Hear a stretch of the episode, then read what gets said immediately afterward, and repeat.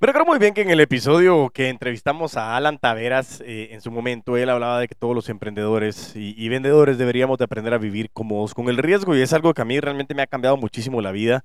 Y, pues un gran saludo a Alan allá en Puerto Rico. Eh, pero en este caso me topé con el primer libro que terminé de leer aquí en el 2023 llamado Las 10 reglas para eh, criar a emprendedores. Pero al final del episodio, hoy realmente se toma como las reglas para formar tomadores de riesgo en las ventas y en la vida.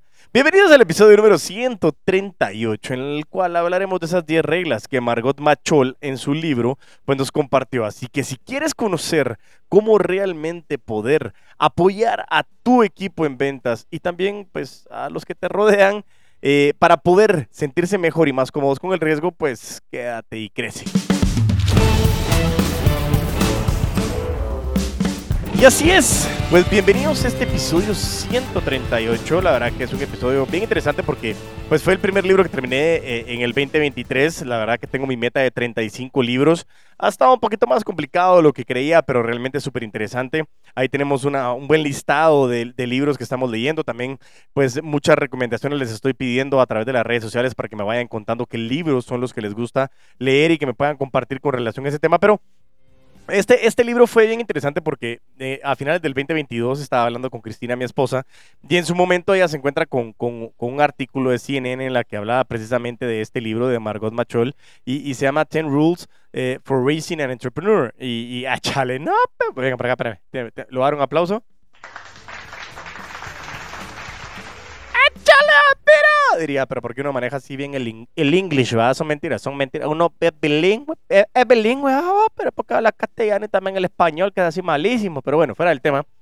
El punto principal es que eh, esas 10 reglas para criar o, o, poder entrenar a emprendedores o tomadores de riesgo, lo mismo en este caso quise pues eh, enfocarme en este gran episodio para poder hablar de cómo, haciendo una mención de, de los primeros episodios que, que en su momento hablábamos con, Alan Taveras, el poder identificar el cómo poder hacer y cómo sentirnos cómodos con el riesgo. Y pues ahora en este episodio 138, ya alrededor de unos 110 episodios después de cuando entrevistamos a, Alan hace ya un poquito más de dos años. Y comenzar a hablar de, este libro. Entonces me pareció súper interesante donde hablamos de varios puntos que son contextuales. Eh, eh, aquí más o menos lo voy leyendo ciertas reseñas de uno de los resúmenes del libro. Eh, de todas maneras es súper recomendado, es recomendadísimo que lo puedas escuchar porque cuenta muchísimas historias en el libro que te pueden ir sirviendo mucho para poder identificarlo. Pero bueno, como, como, como dirían, em, realmente creo que es un episodio en el que nos podemos ir alargando un poquito, entonces creo que nos vamos a ir directo a la cash. Así que dice, bueno, reglas para formar tomadores de riesgos, solucionadores de problemas y generadores de cambio. Dice que los niños cuyos padres los apoyan, los defienden y creen en ellos desarrollan la confianza necesaria para perseguir grandes sueños. No proteja a sus hijos, expanda sus horizontes y déjelos tomar decisiones. Ayúdelos a no tener temor, infundiéndoles la confianza en sí mismos que necesitan para triunfar. Dele la libertad, confíe en ellos y muéstreles su fe. Siga estas 10 pautas. Es lo que dice Margot Machol en su libro y, nos da estas 10 reglas que nos puede ser bien interesantes que podamos ir aplicando y yo quiero que nosotros le vayamos dando un giro. No solo lo que me dice Margot con relación al tema de los niños, sino que lo apliquemos a las ventas y también que lo apliquemos a la vida. Así que sin más, vámonos con la regla número uno. Apoye una pasión. En este caso nos dice el resumen, aliente las pasiones de sus hijos sin importar lo que prefieran hacer. Cuando Michael Chasen era niño le gustaban los videojuegos. Su madre reforzó su pasión. Chasen obtuvo una maestría en administración de empresas e inició Blackboard, una empresa de tecnología que vendió en 1.500 millones de dólares. Podría ser que las verdaderas pasiones de sus hijos no surjan en la infancia temprana. Apoye y cultive su curiosidad cuando exploren cosas diferentes.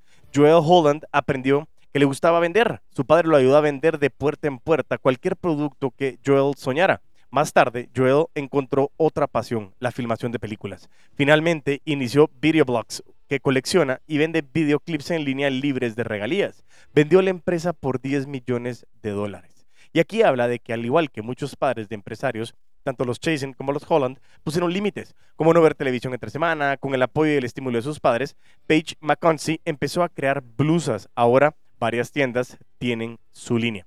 Y así Margot nos habla muchísimos ejemplos y nos habla mucho el concepto y nos dice que cada niño es único de alguna manera. Así que tenemos que ayudar a nuestros hijos a descifrar su talento y después cultivarlo y apoyarlo.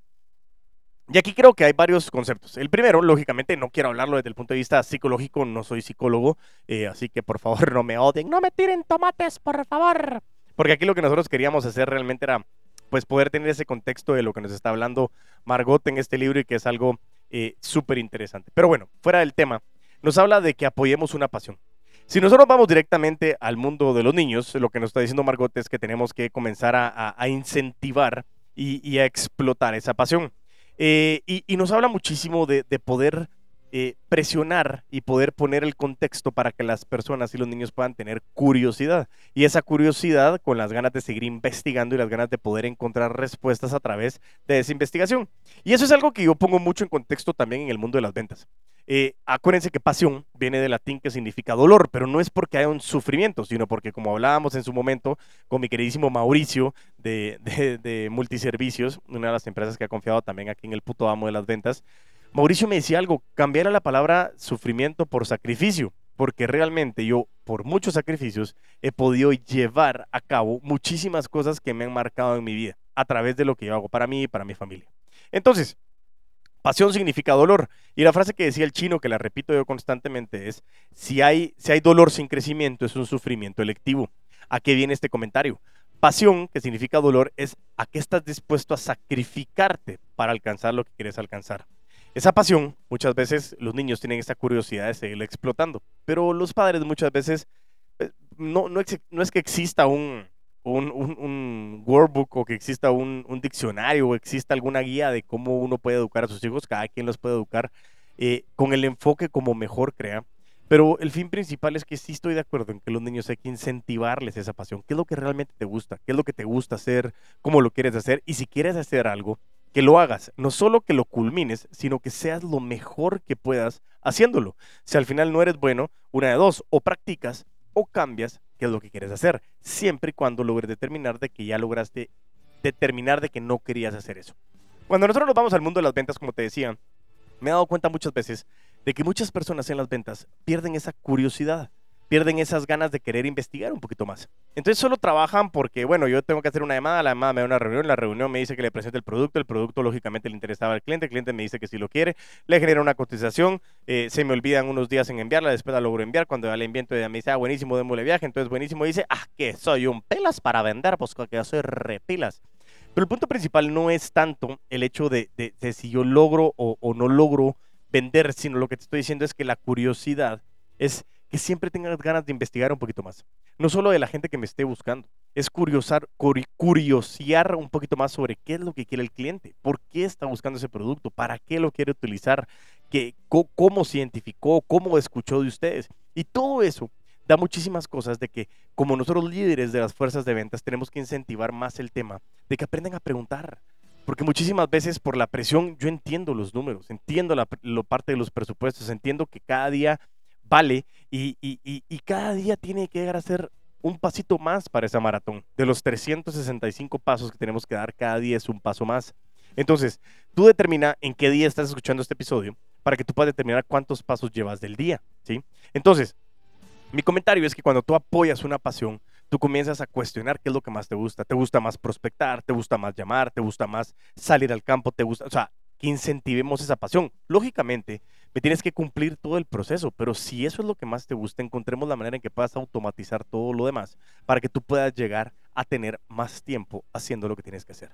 Aquí me recuerdo de Javier. Javier es otra persona que también confió eh, en el proceso de, del puto amo las ventas y estábamos hablando de que él tenía ciertos vendedores y que cuando los vendedores llegaban a cumplir la venta de X cantidad de unidades al mes, ya se volvían muy rentables para la empresa él les aseguraba que les podía dar una persona que los podía asistir en la parte administrativa. ¿Qué significa esto? Exactamente lo mismo que decía Jack Daly en su libro de hipercrecimiento en ventas.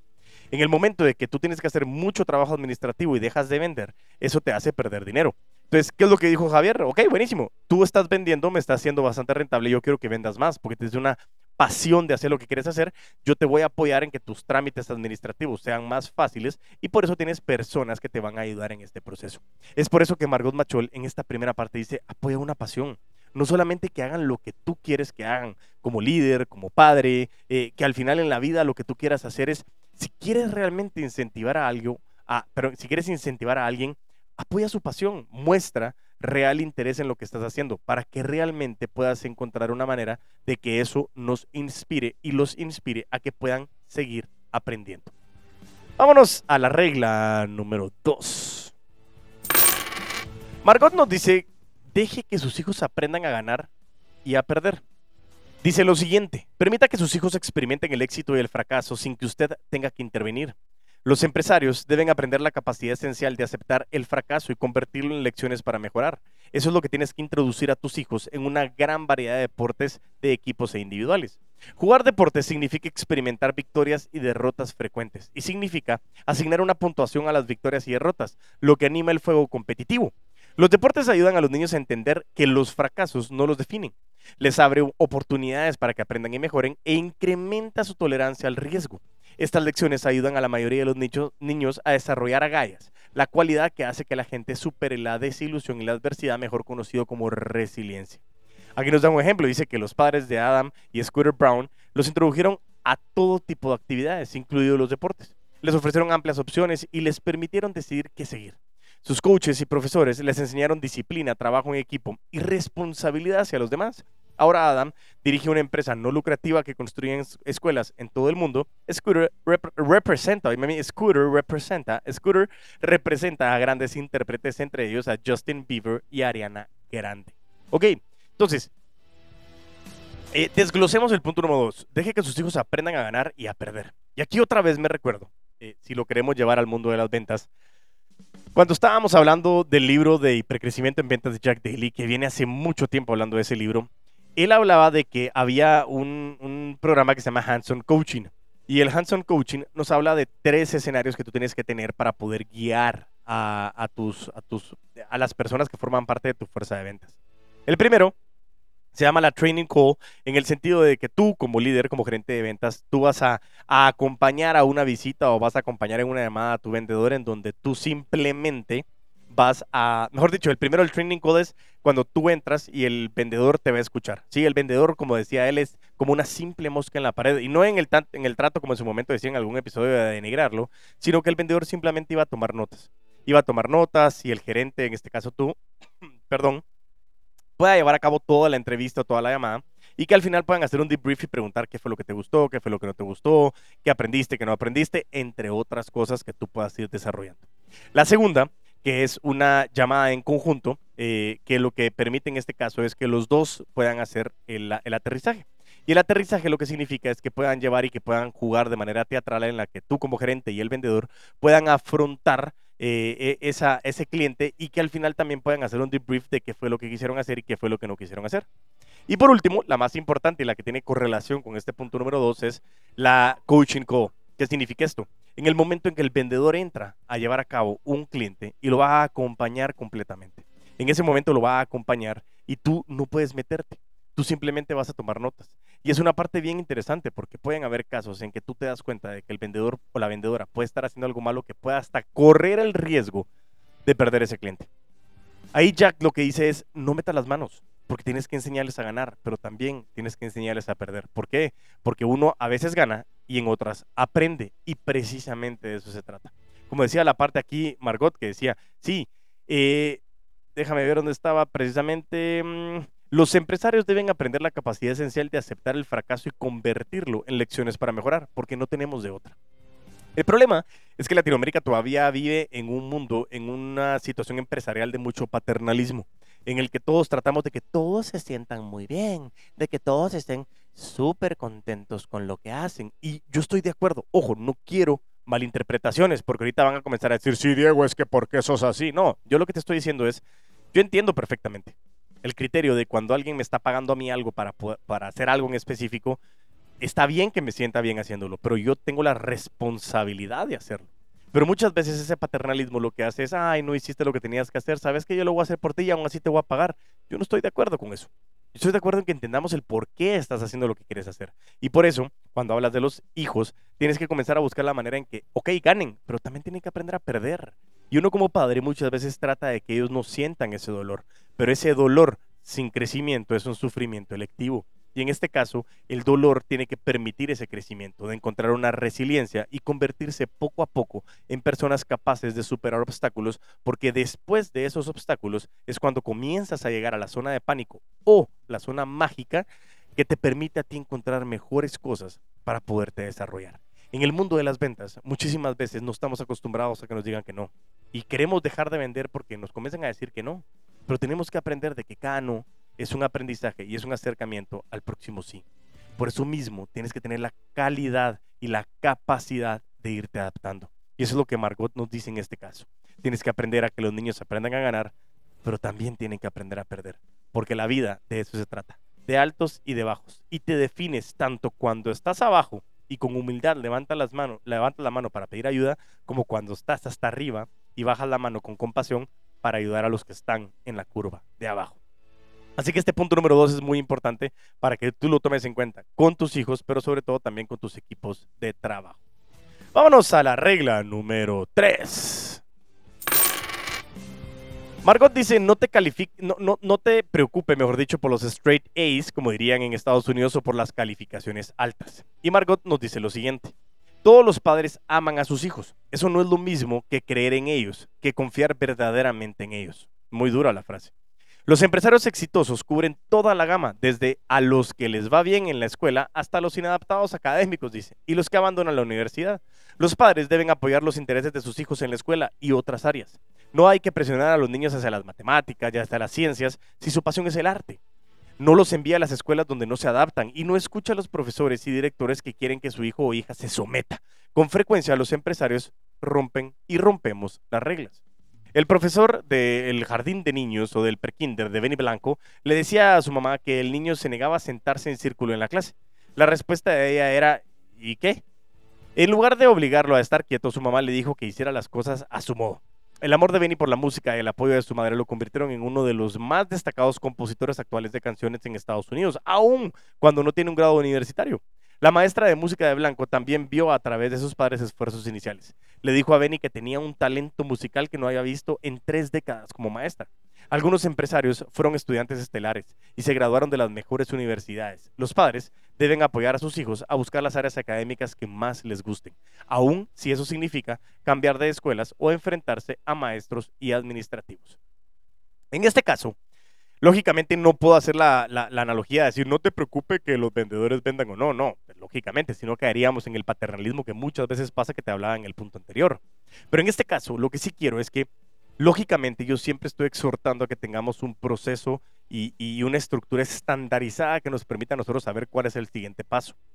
Pero que no te preocupe que todos tengan que actuar como tú, que todos tengan que hacer exactamente lo que se les está pidiendo, sino que sencillamente que nosotros dentro del contexto de la influencia, de ese rapport que es confianza, empatía y respeto, esa regla de rodeo que nos permite tener eh, enfrente el interés de nuestro cliente por delante de nuestro interés de querer ganar dinero, eso nos permite muchas veces el, poder eh, encontrar maneras, como decíamos en el punto número uno, ser curiosos, cambiar procesos, eh, ofrecer diferentes maneras de poderlo ir estructurando, porque como me tocaba a mí en algún momento dado, yo no me he dado cuenta de que estar yendo a la oficina de 8 a 5 durante varios años me hacía muy buen trabajador para esa empresa. Pero cuando me di cuenta de que yo no estaba hecho para una estructura de 8 a 5 y tenía la capacidad de ser mucho más productivo, lo puedo decir hoy, más de dos años después de haber dejado esa estructura de 8 a 5, me di cuenta de que no tenía un trabajo, sino ahora tengo varias empresas y varios trabajos. Y no es como para que, la Dios, que pelas. No, al revés. Es porque me di cuenta de que tengo la madurez suficiente para poder entregar resultados. Y eso es lo que se espera de mí y eso es lo que yo quiero hacer hago lo que tengo que hacer para alcanzar lo que quiero alcanzar. Entonces, no es el hecho precisamente de que tienen que cumplir y sacar siempre 100 porque si no, en el mundo no los van a aceptar. No es cierto. Y eso siempre lo he dicho. Depende cuál sea la educación que tú quieras. Depende qué es lo que quieras alcanzar. Tienes que siempre ser un padre comprensivo. Ojo, no es que uno sea y permita eh, el ser holgazán o permitas el que, el, que, el que no estén haciendo las cosas que quieran hacer. Es cómo ayudo a encauzar a que realmente nosotros podamos apoyarlos para que realmente nosotros podamos confiar en lo que están buscando. Pero lo más importante aquí que Margot nos dice es cómo nosotros le podemos fomentar un criterio para que la toma de decisión sea algo que les vaya a afectar positivamente en su vida. Y por eso, en el contexto de la gente que tienes a tu cargo, tienes que aprender a confiar si realmente les has forjado ese criterio y has encontrado esa madurez emocional que permita que tomen esas decisiones. Aquí también entra en colación mucho el tema de liderazgo situacional y potenciador.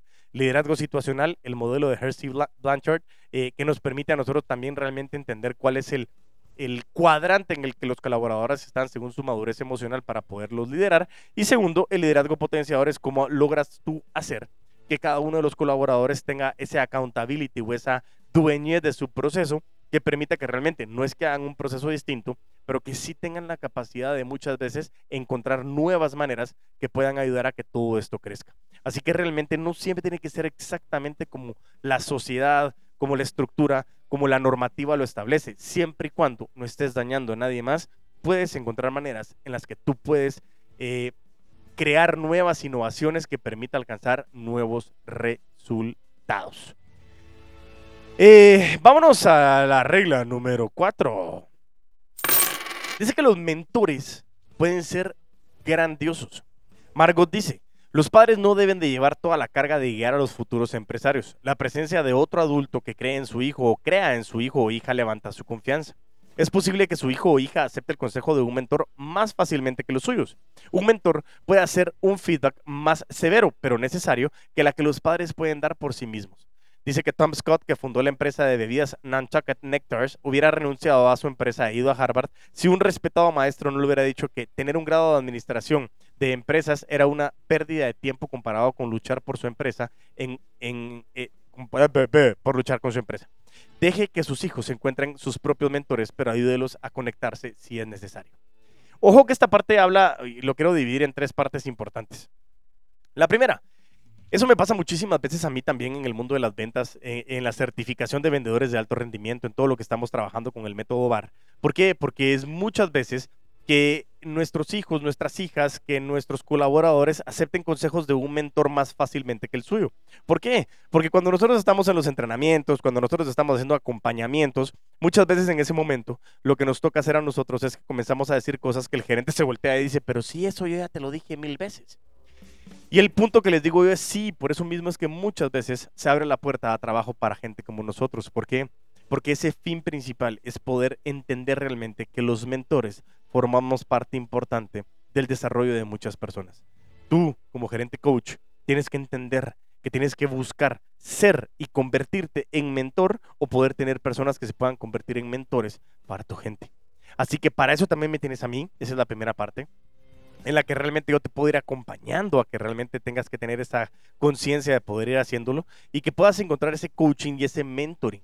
Esa persona que te puede ir ayudando a desarrollarte, a guiarte y aspirar a ser como esa persona para poder alcanzar todo lo que has querido alcanzar. Por eso es que los mentores pueden ser grandiosos. Ayuda a tus colaboradores a tener mentores que muchas veces, como yo lo he dicho, yo tengo muchos mentores que no conozco, muchos mentores que no están vivos, pero es importantísimo tener mentores. Por eso mismo, Margot, en esta regla número 4, habla muy intensamente con relación al tema de que los mentores son importantes. Vámonos a la regla número 5. Infunda confianza. Y Margot dice, si hay algo que los empresarios jóvenes tienen en común, es que hay alguien que cree en ellos. Construya la confianza de sus hijos confiando en ellos. Dele libertad y brinde elogios genuinos. Muestra interés realmente, como lo hemos hablado muchas veces anteriormente. Evite regalarles trofeos por todo lo que hacen. Guíelos para que perseveren a través del fracaso y la adversidad. Su confianza aumentará cada vez que superen una dificultad. Inclusive a los 5 y 3 años de edad, Susan y Ann Wojcicki compraban pan en una panadería local y lo llevaban a casa por sí mismas. Tomaban vuelos internacionales solas desde los 5 años. Seguras de sí mismas a temprana edad, Susan se convirtió en directora ejecutiva de YouTube y Ann inició su empresa de biotecnología 23andMe Utilice los elogios para infundir confianza. Dele reconocimiento a sus hijos no por su inteligencia, sino por su determinación.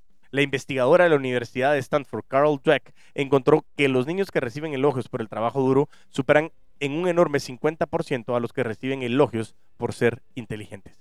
En este caso, lo que está diciendo es, literalmente es, entiende qué es la confianza.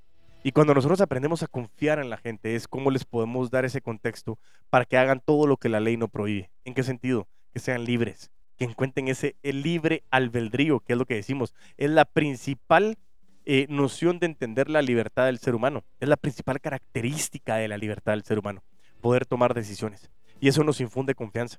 Eso me ha tocado mucho con mi hijo, que le ha costado mucho el poder decir, no, es que yo voy a jugar allá solo él le gusta que siempre lo acompañe a alguien. Y es cierto, eso me parece bien interesante porque lógicamente tenemos que estar cuidando, pero yo también lo he estado incitando a que pueda ir a jugar solo, no porque siempre esté solo, sino porque tenga la capacidad de poder hacer las cosas por sí solo, para que comience a darse cuenta de que él puede superar esos obstáculos y comenzar a hacer cosas bien interesantes, que eso le va a permitir incentivar su imaginación, incentivar su curiosidad y comenzar a superar esa eh, incertidumbre que existe a través de la confianza que le podemos dar los padres. Lo mismo pasa con los colaboradores. Comienza a darles más confianza para que ejecuten lo que quieran ejecutar. Comienza a dar más enfoque en lo que quieran enfocarse para que realmente tengas una capacidad de poder dar el contexto de lo que tú estás buscando. Por eso mismo, lo que yo te estoy diciendo ahora es, infunde confianza en tus colaboradores para que puedan realmente encontrar mejores resultados y que ellos aprendan a confiar y que confíen en ellos, sus clientes, para tener mejores resultados a la hora de buscar más procesos de venta. Eso aplica para todo en la vida, no solo para las ventas ni para los niños. Vámonos a la regla número 6. Acepte la adversidad. Dice Margot, pocas cosas animan y fortifican más a un aspirante o empresario que sobrevivir a la adversidad. Un gran porcentaje de directores ejecutivos incipientes pasan por el divorcio de sus padres, la pérdida de uno de sus progenitores o dificultades económicas extremas. Nadie buscaría la adversidad, pero pasar por ella puede crear carácter y resiliencia. ¿Por qué enviarles el mensaje de que necesitan ser protegidos en vez de ser inspirados? ¿No es suficientemente bueno que vivan haciendo lo que aman? tienes que sosegarte. Sí, dice que Sean Stevenson nació con una enfermedad de los huesos de cristal, también conocida como osteogénesis imperfecta. Aunque estaba confiado, confinado perdón, en una silla de ruedas y nunca creció más de 91 centímetros y medio, su doctor señaló que los niños con esa enfermedad son siempre brillantes y extrovertidos. Los padres de Sean lo trataron de acuerdo con eso. A pesar de la profunda discriminación y negatividad de maestros, posibles empleadores y otros, Sean se graduó de la universidad, fue interno del presidente Bill Clinton y ahora aconseja ejecutivos de todo Estados Unidos. Introduzca a sus hijos en la tarea, en la arena y déjelos experimentar el dolor y los reveses saldrán de ahí más fuertes. Ojo que esto es exactamente lo mismo que la resiliencia y lo estábamos hablando precisamente. El aceptar la adversidad también es aprender a perder. Y la adversidad es que la vida, como dicen, es que la vida no es justa, no es que sea justa o sea injusta. La vida simplemente está llena de muchísimas cosas que nosotros queremos que sucedan y que nos frustran cuando nos suceden. Entonces, qué injusta es la vida. Pero así funciona. Nosotros no tenemos la capacidad de poder leer el futuro. Podemos minimizar las incertidumbres, podemos minimizar la falta de certeza, pero no podemos tener la certeza, certeza, total de lo que va a suceder en muchos aspectos. ¿Por qué? Porque así funciona la vida y eso es lo interesante. Eso nos permite imaginar, curiosear, mejorar y sobre todo vivir de sorpresas, que nos permite que las cosas vayan cambiando. Pero eso sí, en el mundo de las ventas tenemos que saber que la adversidad es parte de nuestro trabajo. Todos los días hay mucha presión de si lo haces bien o si lo haces mal. Si hiciste algo bien, estás emocionadísimo, pero siempre puede haber alguien que diga, mm, pero pudiste haberlo hecho mejor. Y eso es importante. Crece o muere. Por eso mismo, de esa manera es que yo hablo en este contexto. Siempre tenemos que vender como que tuviéramos la necesidad para no tener que vender por necesidad. Por eso mismo en ese caso siempre hablo de Grant Cardone, hablo de, de, Williamsboro, cuando hablamos de crece o muere, cuando uno deja de crecer empieza a morir, y todo ese contexto total de lo que nos permite a nosotros el saber qué es lo que estamos haciendo. Por eso mismo yo quiero que tú tengas la claridad total de lo que has estado haciendo y por qué lo has estado haciendo. Y tienes que aprender que a tus hijos tienes que guiarles a que acepten la adversidad y a tus colaboradores también. Te dijeron que no, es que seguro que algo hiciste para que perdieras ese cliente. Y muchas veces nosotros decimos esas frases que influyen en una negatividad de nuestro equipo de trabajo. Cuando le dijeron que no, tengamos la capacidad también de escuchar y qué pasó. Buenísimo, no te preocupes, el próximo va a ser un sí, sigamos adelante, vamos adelante con este proceso y por eso es que yo quiero que en conjunto lo podamos ir trabajando. O sea que me parece fenomenal el punto número 6 hablando de aceptar la adversidad. Vámonos a la regla número 7. Cultive la compasión. Ya le hemos hablado muchas veces en varios episodios, pero Margot nos dice lo siguiente. Engendre la competitividad en sus hijos, pero no el egoísmo. Estimule el éxito, pero no en aras de la riqueza personal. Dirija la determinación, las agallas y el sentido de propósito de sus hijos hacia la ayuda a los demás. Adam Brown dejó un trabajo de consultoría muy bien pagado y con 25 dólares inició la organización no lucrativa Pencils of Promise. Of Promise, creo que es, ah, no importa. Eh, que recauda dinero para construir escuelas en todo el mundo. Sus padres trabajaban como voluntarios y nos dicen, no proteja a sus hijos de las noticias sobre el sufrimiento del mundo, anímelos a desafiar las convenciones y conversaciones y muéstrales cómo hacer la diferencia. Por eso, cuando tú creas la compasión, es lo que te decía del episodio que había escuchado de Oso Traba, lo he repetido muchísimas veces, pero esos dos momentos me parecen espectaculares cómo una persona se puede llegar a definir. Cómo levantas la mano para pedir ayuda con humildad y cómo das la mano para ayudar con compasión. Esos dos momentos son tremendamente importantes en la vida de un ser humano. Y tener compasión muchas veces ayuda a que realmente tú puedas negociar, entender, escuchar, ser empático, ser empática. Y recuérdate, la empatía es ponerte en los zapatos de la otra persona, pero primero tengo que quitarme mis zapatos. Para mostrar una verdadera compasión es poder buscar el entendimiento a pesar de no poder comprender muchas veces sin juicio y sin lástima, porque eso es muy importante. Hay que ser compasivos en este mundo porque el mundo es difícil para todos. Cada quien va en barco distinto. Y esa compasión comienza a generar en tu equipo de trabajo algo muy importante. Esa compasión hace que no solo trabajemos por dinero, porque el dinero es un medio, no es un fin. ¿Cómo logras identificar eso? Pues claro, tienes que saber para qué estás haciendo lo que estás haciendo. Y algunos episodios por atrás hablaba del ejercicio de los cinco para qué. Y si no lo has escuchado o no lo has hecho, hazlo. ¿Para qué te levantas todos los días? Responde cinco veces eso. ¿Para qué? ¿Para qué lo haces? Y comienza a entender que muchas veces es cómo conectas con las personas, cómo puedes ayudar a las personas y cómo las personas te pueden ayudar a ti. Aquí traigo una colación también y como mencionaba muchas veces, personas que uno se va encontrando y es eh, siempre que existe alguien que te dice, Diego, buenísimo, me encantó el episodio, me gustó mucho lo que hiciste, lo que dijiste, me puedes ayudar a hacer esto y es como, wow, o sea, que alguien te escuche y que realmente le meta compasión a poder hacerlo, es impresionante. Así que de verdad, ser, ser compasivos es algo muy bueno como seres humanos. Vámonos a la regla número 8. Sea una gran familia. Los empresarios provienen de todo tipo de familias. Todos tuvieron al menos un progenitor amoroso y solidario que confiaba y creía en ellos y creó un ambiente divertido en casa. Los niños con esta clase de padres suelen iniciar empresas que ofrecen a sus empleados condiciones similares que los benefician a ellos, a la compañía y al mundo. Ponga atención a las pistas que le proporcionan sus hijos sobre lo que les gusta. Luego bríndeles el espacio y el apoyo para perseguirlo. No critique. Ofrezca elogios cuando sean merecidos.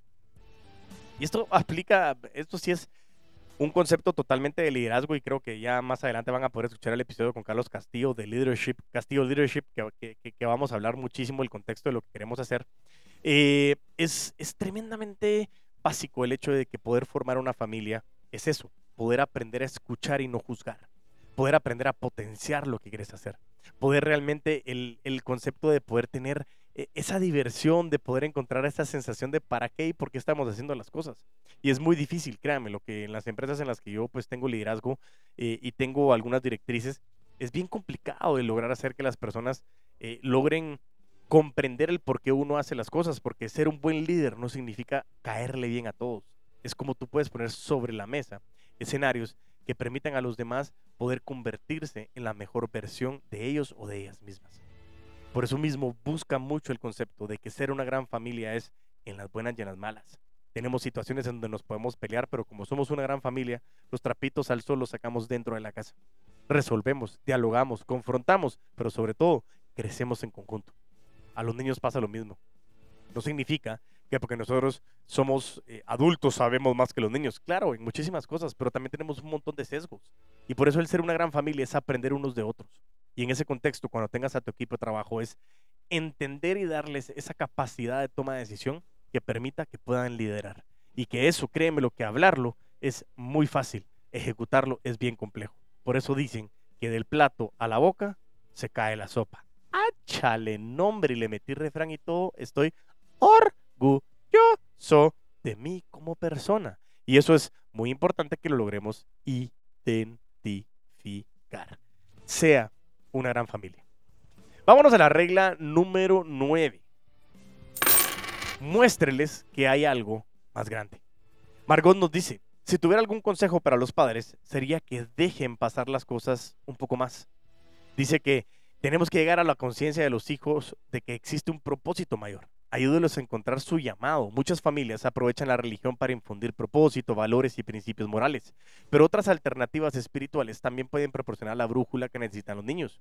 Cuando Mayama Carmo estaba creciendo en Liberia, sus padres le infundieron la fe mediante el ejemplo. Los rebeldes detuvieron a su padre para ejecutarlo. Su madre, que creía en Dios, viajó al centro de detención y se enfrentó al comandante.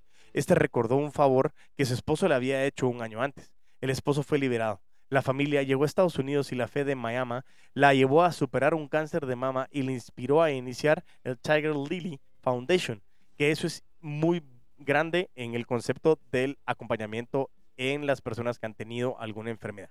Bueno, el punto principal de lo que nos dice aquí es que tenemos que entender, y hablamos otra vez de la compasión, de lo que estamos buscando, el, el para qué estás haciendo lo que estás haciendo. Y como les digo a muchas personas, no solo es el hecho de, de que lo estás haciendo porque eh, por, por, dinero, porque quieres ganar dinero, porque lo estás haciendo, es también el concepto de para qué estás haciendo lo que quieres hacer y qué es lo que vas a infundir. Y yo siempre digo, ¿qué tanto te ha dado la sociedad para que tú también puedas ayudar a las personas a poder entender cómo poder hacerlo? Cómo tú puedes mejorar y cómo tú puedes realmente mejorar de la mejor manera todo el concepto de lo que tú vienes trabajando. Muéstrales que hay algo más grande. Venimos a este mundo para poder dejar un legado, para poder generar trabajo en equipo y para poder compartir con las personas. Realmente, de verdad, muéstrales que hay algo más grande, a ti, a tus colaboradores, a tus hijos. Porque si tú te pones a pensar de que las empresas tienen un impacto social más allá de lo que están vendiendo, eso va a comenzar a conectar a la gente de que existen motivos por los cuales comenzar a empoderarse de su proceso. El mundo de las ventas tiene que hacer sentido porque no solo es vender por vender y ganar dinero, es para qué quieres ganar ese dinero. Y ese ejercicio de los cinco para qué te va a demostrar a ti de que existe un algo, un propósito más grande. Y aquí dejo la última eh, diferenciación de este punto, y es que el chino siempre decía, qué gran diferencia hay entre propósito y sentido. Propósito es el para qué estás haciendo lo que estás haciendo, y el sentido es esa ola de satisfacción que sientes al momento de que lo alcanzas. Así que, punto número 9, muéstrales que hay algo más grande. Y el punto número 10 que nos dice Margot, la regla, es la siguiente. Regla número 10 guía siguiendo. Dice, descubrir la mezcla correcta entre apoyar a sus hijos y dejarlos trazar su propio camino puede ser un equilibrio difícil. Cualquier libertad que otorgue a sus hijos se concentrará en lo que ellos quieren hacer, no en lo que usted quiere para ellos. Si les falta concentración y muestran poco interés, anímelos a intentar muchas otras cosas hasta que encuentren lo que los inspire. Sus decisiones pueden desilusionarle, pero no lo demuestre. Sigue el camino que elijan con apoyo y con estímulo. Plantee preguntas que los hagan reflexionar en sus decisiones y descubrir sus fortalezas y pasiones. Amar a sus hijos no es lo mismo que confiar y creer en ellos, como decíamos anteriormente. Deles el espacio para cometer y reparar sus propios errores, aprender de los fracasos y desarrollar confianza, agallas y competitividad, así como un interés en los demás. Enséñelos a trabajar duro, perseverar y luchar por un futuro mejor para ellos y las demás personas. Imagínate esto, realmente en este punto número 10, lo que nos está diciendo es eh, literalmente aprender a influir. Y tú ya sabes la gran diferencia entre, entre lo que es persuadir e influencia, persuasión e influencia. Yo persuado cuando hago que la otra persona haga lo que yo quiero que haga. Y yo influencio cuando hago que la otra persona tome una decisión que por sí sola no la habría tomado. De esa manera funge en los hijos y también en los colaboradores. Si yo tengo que aprender a liderar, tengo que guiar siguiendo. ¿En qué sentido? En que lo hagamos en conjunto en que lo que tenemos que buscar es alcanzar este resultado, pero también confiar en ti de que vas a alcanzar y hacer lo que tú quieras hacer para poder encontrar lo que siempre has querido encontrar. Por eso mismo, este resumen es algo impresionante y es algo que yo también te exhorto a que tú vayas corriendo a leer este libro porque es muy bueno. Cuenta historias muy interesantes y que realmente marcan una gran decisión. El leerlo. ¿verdad? Resumido, vimos, punto número uno, apoye una pasión. Punto número dos, deje que sus hijos aprendan a ganar y a perder. Punto número 3. No se preocupe de las calificaciones altas. Punto número 4. Los mentores pueden ser grandiosos. Punto número 5. Infunda confianza. Punto número 6. Acepte la adversidad. Punto número 7. Cultive la compasión. Punto número 8. Sea una gran familia. Punto número 9. Muéstreles que hay algo más grande. Y punto número 10. Guíe siguiendo. Muy buen libro, Margot Machol, 10 reglas para criar o educar emprendedores y que puedan en serio formar a tomadores de riesgo para las ventas, para la vida, para lo que tú desees aplicarlo. Un episodio un poquito más largo de lo normal cuando no son entrevistas, pero que realmente trae muchísima información y que te lo quiero dejar aquí para que tú realmente le puedas sacar mucho jugo y que si tú quieres leer el libro te voy a dejar el link aquí en la descripción para que puedas ir a buscarlo en alguna de las aplicaciones que yo siempre he recomendado. Así que, como gusta a este servidor terminar los episodios, mientras tanto nos volvemos a escuchar y a ver, a vender con todo los poder.